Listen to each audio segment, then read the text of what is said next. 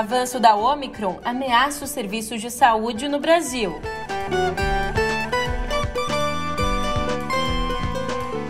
Enquanto isso, a Europa entra num cessar-fogo da pandemia.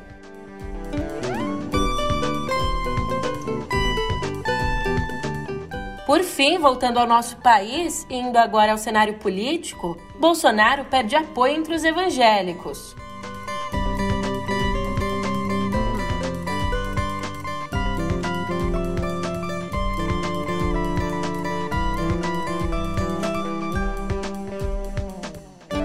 Um ótimo dia, uma ótima tarde, uma ótima noite para você. Eu sou a Julia Keck e vem cá, como é que você tá, hein? Mais uma sexta chegou e dessa vez a semana passou voando, né?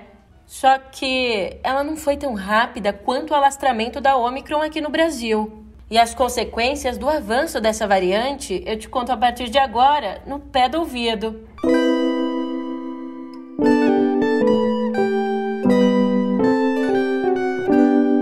Pois é, o avanço da variante Omicron aqui no Brasil tem deixado os serviços de saúde perigosamente perto do colapso. De acordo com os dados da Fiocruz, oito estados, mais o Distrito Federal, estão com a ocupação de UTIs para Covid em situação crítica, acima de 80%. Até agora, o pior cenário é no Mato Grosso do Sul, com 103% de ocupação, ou seja, já existem mais pacientes do que leitos. E não para de crescer o número de mortes. Segundo o consórcio de veículos de comunicação, ontem foram registrados 917 óbitos, o que leva a média móvel a 689, a maior média móvel desde 26 de agosto do ano passado. Em relação aos 14 dias anteriores, a gente tem aí uma alta de 168%, uma alta bem maior que a de 58% registrada na média móvel de novos casos. Nas últimas 24 horas, mais de 286.050 novas infecções foram computadas, formando uma média de 188.116 novos casos por dia em uma semana.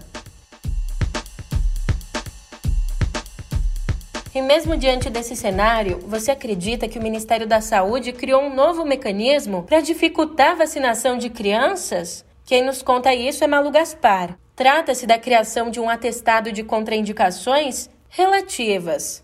Na avaliação dos especialistas, esse relativas nos traz um atestado completamente genérico, permitindo que os pais aleguem qualquer justificativa para não vacinar os filhos. Pela lei, só a Anvisa tem poder para estabelecer contraindicações para os medicamentos, incluindo aí as vacinas. Ainda nesse assunto, o Ministério Público Federal recomendou ontem que o Ministério da Saúde revogue a nota técnica e a portaria assinadas pelo secretário Hélio Angotti Neto, atestando a eficácia do kit Covid e contestando a eficácia das vacinas. Esses dois documentos contrariam as conclusões da comunidade científica e da própria área técnica do Ministério. Enquanto isso, o diretor da OMS na Europa, Hans Klug, disse que o continente está entrando num cessar-fogo da pandemia. Ele também disse que esse cessar-fogo pode se converter em uma paz duradoura. Só que o diretor reforça que para que isso aconteça, é preciso consolidar e preservar a imunidade, mantendo a vacinação e o reforço. This context that we have not experienced so far in this pandemic leaves us with the possibility for a long period of tranquility and a much higher level of population defense against any research in transmission, even with a more virulent variant. This period of higher protection should be seen as a ceasefire that could bring us enduring peace on the condition that we, one, consolidate and preserve immunity by keeping vaccinating and boosting.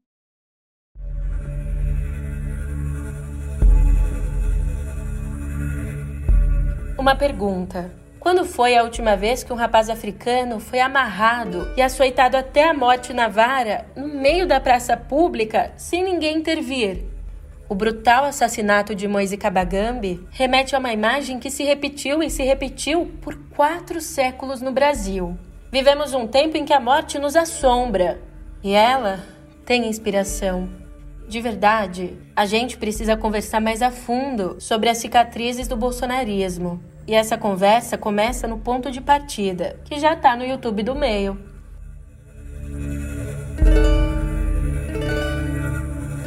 E as dores não param por aí. Em São Gonçalo, na região metropolitana do Rio, o sargento da Marinha, Aurélio Alves Bezerra, matou com três tiros o vizinho Durval Teófilo Filho, um homem negro que chegava do trabalho. Na delegacia, Bezerra alegou ter achado que a vítima era um ladrão e então foi indiciado por homicídio culposo, quando não existe a intenção de matar. Três tiros. É, ele alvejou o vizinho com três tiros sem intenção de matar. A irmã de Durval, Fabiana Teófilo, fez uma série de perguntas que não param de ecoar aqui dentro. E acho que por aí também. O que aconteceu foi uma covardia, porque meu irmão era trabalhador. Meu irmão nunca encostou em nada de ninguém. Ele sempre saiu de casa cedo. Minha mãe criou três filhos sozinha e nenhum seguiu vida errada, entendeu? Ele era o único irmão que eu tinha. E acontece um negócio desse e ele tira a vida do meu irmão entendeu? Aí vai dizer que é legítima defesa. Não tem como, meu irmão não tinha arma, meu irmão veio do serviço, ele veio do trabalho. Como é que vai explicar para essa criança? Aonde que tá o pai dela? Que alguém tirou a vida do pai dela porque achou que o pai dela fosse vagabundo sem ter nada na mão. Um branco, será que fosse um branco andando e mexendo na mochila? Tinham atirado no meu irmão três vezes e ele falando que ele era morador do condomínio? Será? Enquanto isso, o STF determinou por unanimidade que o governo do Rio estabeleça um plano para reduzir a letalidade das ações policiais no estado.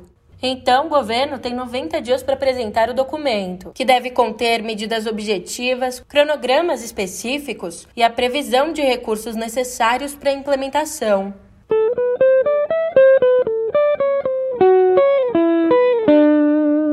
Mudando de assunto, o governo do estado de São Paulo ampliou o número de escolas em tempo integral sem coordenar isso com a prefeitura da capital. O que tem sido apontado como motivo para 14 mil crianças paulistanas não terem conseguido vaga no primeiro ano do ensino fundamental. Isso porque as escolas estaduais respondiam por 60% das vagas na capital voltadas para essa etapa na educação. Mas de 2019 para cá, o governo ampliou de 417 para 2050 o número de escolas em horário integral, o que reduziu drasticamente o número de novas vagas. Sem articulação prévia, a prefeitura não teve como absorver esses novos estudantes. Pelo menos desde 2007, São Paulo não tinha fila de espera por matrículas nessa etapa da educação.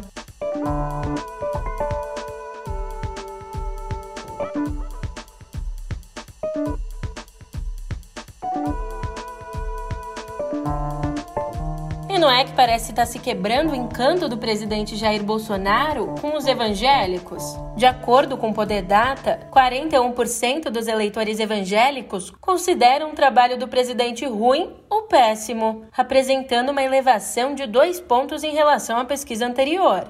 Já os que acham bom ou ótimo o trabalho do presidente ficaram estáveis em 35%. E olha que esse é o grupo religioso mais favorável a Bolsonaro, por exemplo, entre os católicos, 58% consideram Bolsonaro ruim ou péssimo e 23% ótimo ou bom. Na população em geral, a avaliação ruim ou péssimo subiu de 50% para 53%, mas ótimo ou bom teve uma variação positiva maior, indo de 22% para 27%. Falando em Bolsonaro, hoje o presidente estimou que 11 ministros deixem o governo em abril. Isso para disputarem as eleições. Escuta só o que ele disse aos jornalistas depois de se encontrar em Rondônia com Pedro Castilho, o presidente do Peru. Bem, nós temos a, previsto no momento 11 ministros vão disputar eleição. Obviamente que vamos ter ministérios tampão. Alguém de Rondônia? Eu tenho um profundo apreço pelo pelo Rogério, tá? Isso pode, a gente pode conversar, mas nada, nada decidido ainda com ninguém. Porque, afinal de contas, para evitar a ciumeira. Dia 31 de março, um grande dia, é um pacotão. 11 sai, 11 entra. Da minha parte, vocês só vão saber via diário oficial da União. Já que a cada 10 palavras que Bolsonaro fala, 9 são e o PT, Bom, ontem o PT anunciou ter desistido de lançar o senador Humberto Costa ao governo de Pernambuco. A desistência acontece em favor de um candidato do PSB, possivelmente o deputado Danilo Cabral. De um lado, essa decisão reduz o atrito entre os partidos, que negociam formar uma federação. Do outro lado, aumenta a pressão sobre o socialista Márcio França para que ceda ao petista Fernando Haddad a candidatura ao governo de São Paulo. E já que a nossa conversa chegou nas eleições, agora eu te conto que a pré-candidata do MDB ao Planalto, a Simone Tebet, anunciou ontem que o programa econômico dela será coordenado por Helena Landau, uma das principais executoras do programa de privatizações do governo Fernando Henrique. Ontem mesmo a economista se posicionou, defendendo o teto de gastos, uma revisão das despesas da União e defendendo também a volta do Ministério do Planejamento. Helena ainda brincou dizendo, aspas, temos a necessidade de transformar o orçamento. Ele foi rebaixado para a segunda divisão e agora tem que voltar para a primeira divisão, igual meu Botafogo. Botafogo dela, tá? Não o meu. Botafogo, Botafogo, campeão desde 1910. Você herói em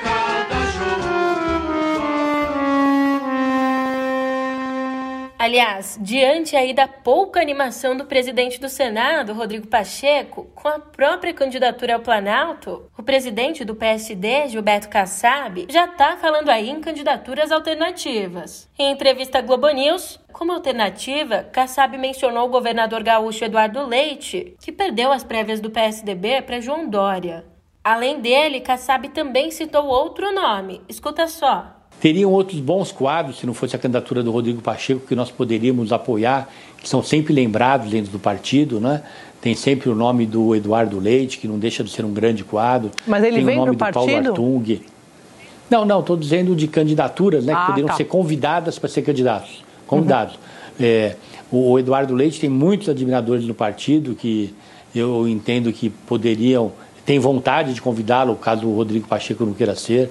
O Paulo Artung e, e outros quadros aí da política brasileira. Mas, sinceramente, eu acredito que o nosso candidato será o Rodrigo Pacheco. Sobre o apoio a Lula, Kassab descartou que o partido apoie o petista ainda no primeiro turno, mas reconheceu que, se Pacheco não for para o segundo turno, a maioria do partido deve aderir ao ex-presidente. Já foi discutido não ter candidatura. Nós temos no partido aliados importantes do PT nos seus estados, como Otto Alencar, Omar Aziz, Fábio Mitidieri é, e, e tantos outros que têm uma boa relação é, com o PT nos seus estados, que em alguns momentos já pediram para que fosse discutida essa aliança com o PT no primeiro turno. Mas é um fato vencido porque é muito majoritário dentro do partido essa questão da aliança, da, da candidatura própria. Então, nós vamos perseguir. E olha, Eduardo Leite até aceita essa proposta velada de Kassab, mas impõe condições. Segundo Guilherme Amado, o governador espera um clamor público dos políticos que o apoiaram nas prévias do PSDB. Também espera um clamor de lideranças de outros partidos e de pessoas de fora da política, como empresários e integrantes da sociedade civil. Leite não quer mais nada, né? Só um biscoito aí para se candidatar. E olhando agora lá para fora, Joe Biden, o presidente dos Estados Unidos, anunciou a morte de Abu Ibrahim al-Hashim al-Quraishi, o líder do Estado Islâmico na Síria. De acordo com Biden, ele morreu numa ação militar americana.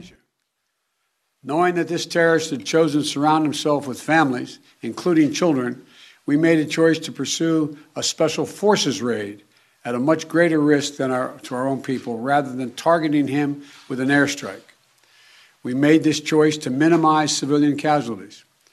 Our team is still compiling the report, but we do know that as our troops approached to capture the terrorist, in a final act of desperate cowardness, he, with no regard to the lives of his own family or others in the building, he chose to blow himself up, not just to the vest, but to blow up that third floor rather than face justice for the crimes he has committed, taking several members of his family with him, just as his predecessor did.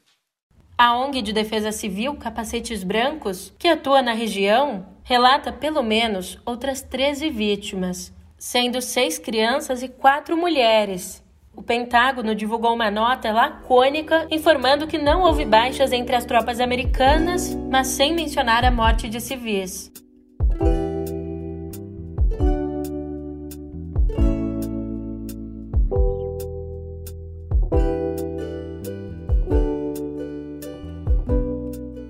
Você do Rio já tem planos para o final de semana? É a primeira edição do Festival Instrumental Brasil, o Fibra, começa hoje por aí. Já quem está junto comigo aqui na Terra da Garoa, a gente vai ter que esperar mais um pouco, porque o festival chega em São Paulo só no domingo. E escuta só, o grande destaque da vez vai ser a apresentação de uma música inédita de Dominguinhos, um dos homenageados no evento.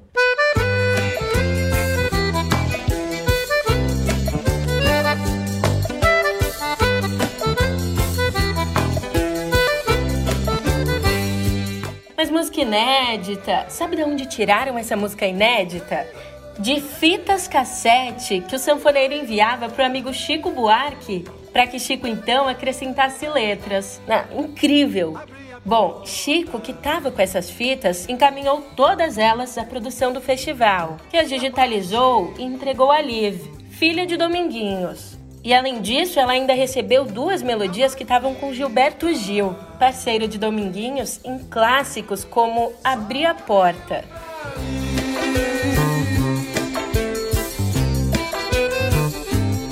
Naquele instante, me convenci.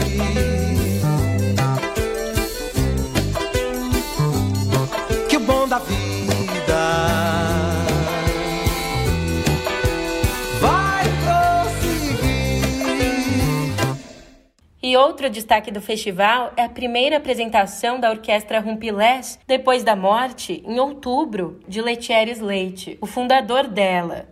E enquanto aí o Oscar não chega, o BAFTA, o mais importante prêmio britânico de cinema, anunciou ontem a lista de indicados. The outsiders ravage our lands in front of our eyes.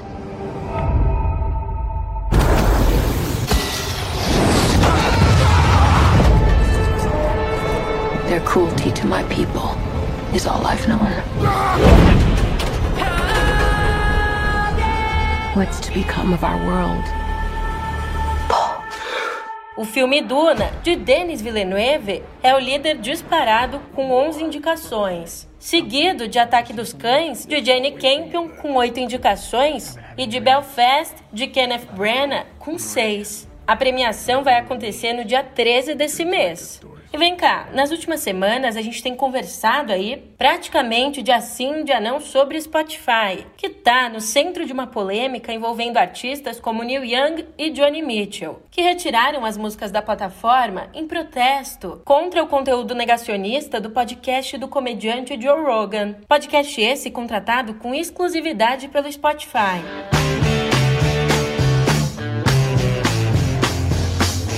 I wanna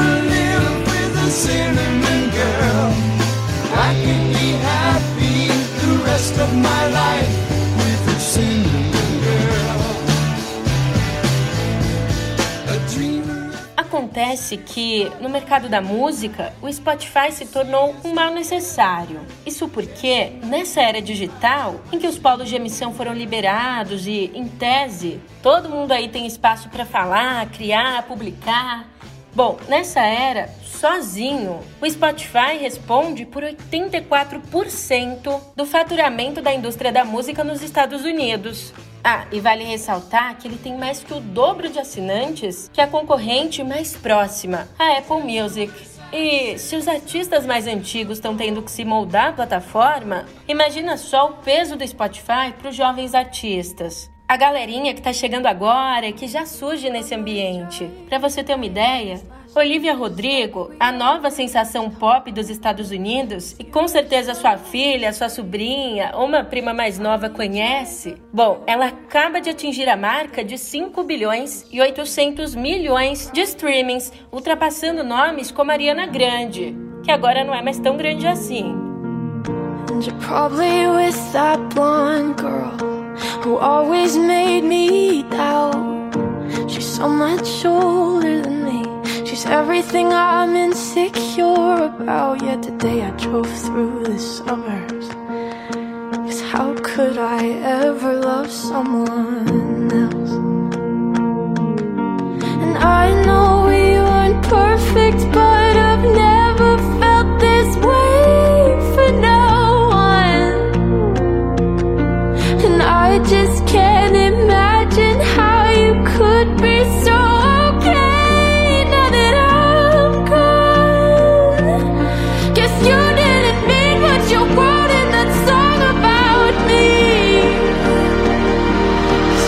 said forever, now I drive alone past your street.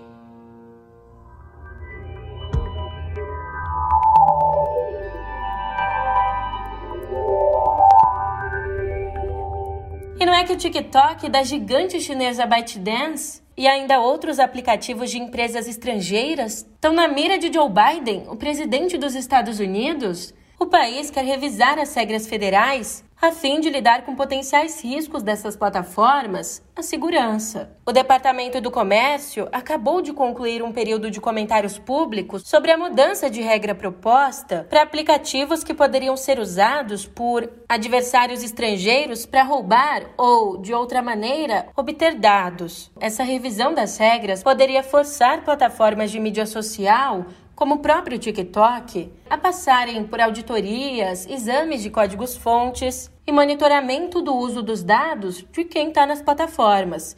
Então, seriam barrados os aplicativos taxados pelos exames como riscos inaceitáveis à segurança. E é claro que oferecem mais riscos os aplicativos de adversários estrangeiros, né?